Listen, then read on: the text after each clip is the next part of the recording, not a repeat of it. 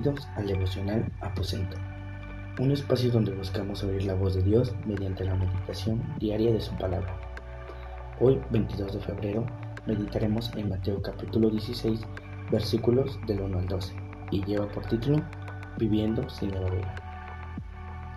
Dentro de la Biblia se menciona varias veces que los panes que eran ofrecidos a Dios, así como los panes de la Pascua, no llevaban levadura en este pasaje nos dice que nos debemos cuidar de la levadura de los fariseos y saduceos. Y aquí es donde surge la pregunta. ¿A qué se refiere Jesús cuando nos dice esto?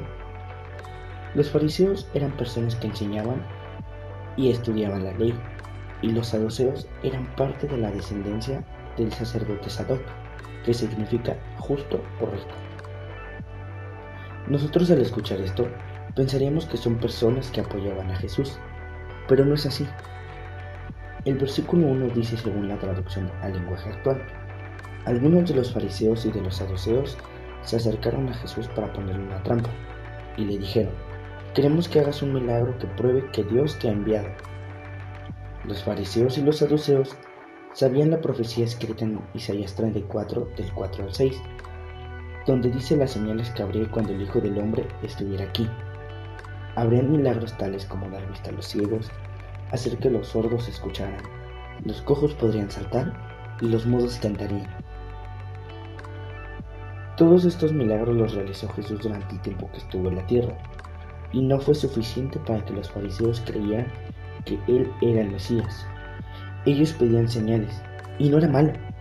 Lo malo es que en su corazón había incredulidad, había hipocresía, soberbia, estaban cegados. Todo esto no los dejaba entender las señales y los milagros que hacía Jesús siendo el Hijo de Dios. En 1 Corintios 5 del 6 al 8 dice el efecto que provoca la levadura en la masa. Nos dice que solo un poco de esta echa a perder toda la masa. Lo mismo ocurre con el pecado. El pecado y la maldad provocan en nuestra vida el mismo efecto que la levadura en la masa. Cuando nosotros nos descuidamos, abrimos una puerta y entra un poco, se contamina. Se genera una incredulidad y nos dejamos influenciar por amistades que no nos convienen. Entra la duda poco a poco y termina con nuestra fe, al grado que pedimos señales de una manera egoísta, conociendo la palabra de Dios pero siendo hipócritas.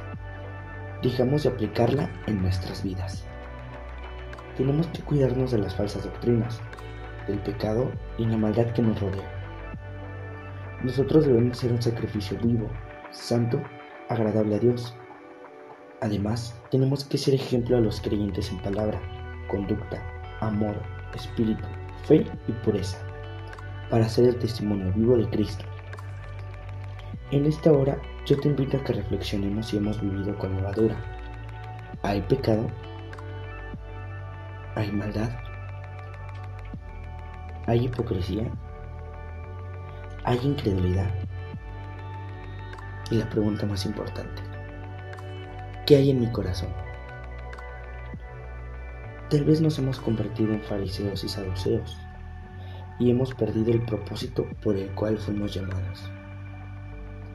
Oremos pidiendo a Dios que nos purifique de toda levadura que hay en nuestras vidas.